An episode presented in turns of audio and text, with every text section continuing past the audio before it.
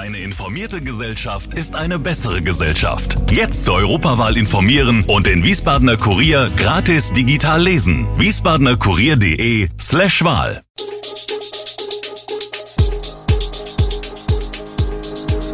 Gude, unser morgendliches News Update. Das Wichtigste aus Wiesbaden für Sie im Überblick. Guten Morgen aus Wiesbaden an diesem 25. April.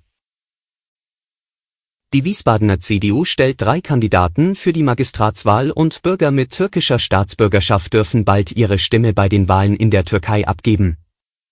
Das und mehr heute für Sie im Podcast. Die CDU stellt drei Kandidaten für die Wiesbadener Magistratswahl. Heike Jäger, Mark Dahlen und André Weck heißen die drei Gegenkandidaten, die die CDU ins Rennen um die Posten im hauptamtlichen Magistrat schickt. Nachdem die FDP bereits vor einigen Tagen Sebastian Rutten als Bewerber um das auch von der Linken beanspruchte Gesundheits-, Migrations- und Rechtsdezernat nominiert hatte, ist nun von Oppositionsseite das Tableau der Stadtratsbewerberinnen und Bewerber komplett. Das Mehrheitsbündnis aus Grünen, SPD, Linke und Volt hatte ihre Kandidatinnen und Kandidaten schon vorher bekannt gegeben gegen die neu zu schaffende Stelle einer sechsten hauptamtlichen Dezernentin, für die Volt-Kandidatin Maral Kurstanian nominiert ist, stellt die Opposition keine Gegenkandidatur. Grund ist, dass man die Stelle insgesamt als unnötig ansieht. Die einzige CDU-Bewerberin ohne ein aktuelles Stadtverordnetenmandat ist Heike Jäger, die gegen SPD-Bewerber und Fraktionschef Hendrik Schmel antreten soll in dieser Wahl wird es um die Nachfolge des aus dem Amt scheidenden Stadtkämmerers, Schul- und Kulturdezernenten Axel Imholz gehen. Mark Dahlen kandidiert fürs Amt des Verkehrs- und Baudezernenten und CDU-Mann André Weck kämpft um den Posten des Sozialdezernenten.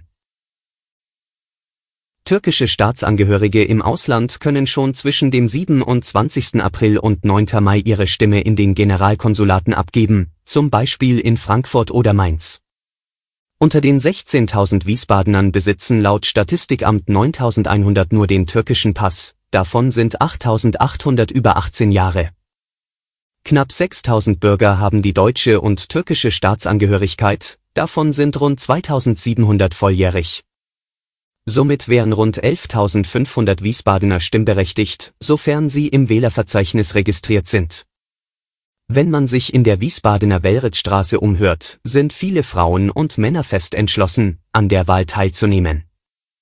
Die Zukunft der Türkei bleibe für die Menschen wichtig und sie hätten dort wenigstens eine Stimme, heißt es oft als Begründung.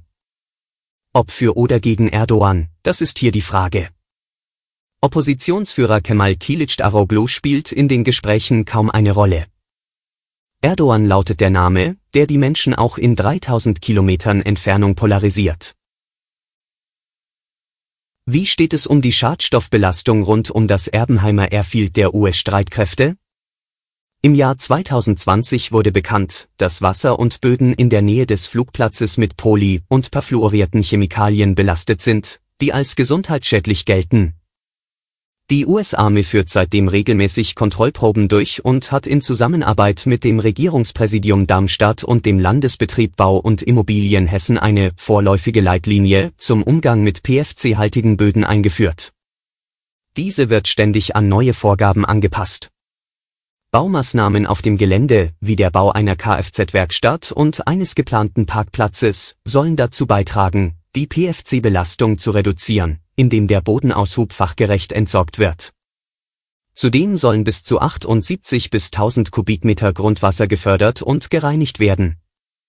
Dadurch wird eine deutliche Reduzierung der PFC-Belastung im Grundwasser erwartet. Im Bereich der Area 11, nordwestlich der Startbahn, laufen derweil weitere Untersuchungen, um den Ursprung der Belastung zu identifizieren und zu beseitigen. In Hessen geht die Erdbeerernte los. Die ersten Betriebe beginnen damit, die süßen Früchte von den Feldern zu holen. Heute eröffnet beispielsweise Obstbauer Rainer Paul in Wallau im Main-Taunus-Kreis die Erntesaison. Im Jahr 2021 nutzten in Hessen rund 170 Bauernhöfe etwa 1140 Hektar Fläche zum Anbau von Erdbeeren. Aktuellere Zahlen für das Jahr 2022 liegen noch nicht vor. Geerntet wurden damals rund 5500 Tonnen Erdbeeren. Die größten Flächen befanden sich im Wetteraukreis und im Kreis Darmstadt-Dieburg. Sportschau, Pionier Ernst Huberti ist tot. Wie der Westdeutsche Rundfunk mitteilte, ist der Fernsehjournalist und Fußballkommentator gestern im Alter von 96 Jahren gestorben. Wir nehmen traurig Abschied von Ernst Huberti. Als Mr. Sportschau, wie ihn das Publikum liebevoll nannte, hat er als erster Moderator diese Sendung entscheidend geprägt, wohltuend unaufgeregt und mit großer Seriosität. Ernst Huberti bleibt uns allen nicht nur als Moderator der Sportschau, sondern auch als Sportreporterlegende ewig in Erinnerung, erklärte WDR-Intendant Tom Buro.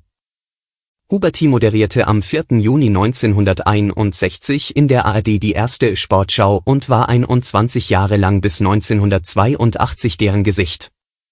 Im Gedächtnis vieler Fernsehzuschauer blieb er zudem durch seine Kommentierungen vom sogenannten Jahrhundertspiel Deutschland gegen Italien beim Weltmeisterschaftshalbfinale 1970 in Mexiko oder der legendären Wasserschlacht von Frankfurt bei der WM 1974 zwischen Deutschland und Polen. Alle Infos zu diesen Themen und noch viel mehr finden Sie stets aktuell auf www.wiesbadener-kurier.de Gude Wiesbaden ist eine Produktion der VRM von Allgemeiner Zeitung, Wiesbadener Kurier, Echo Online und Mittelhessen.de. Redaktion und Produktion die NewsmanagerInnen der VRM.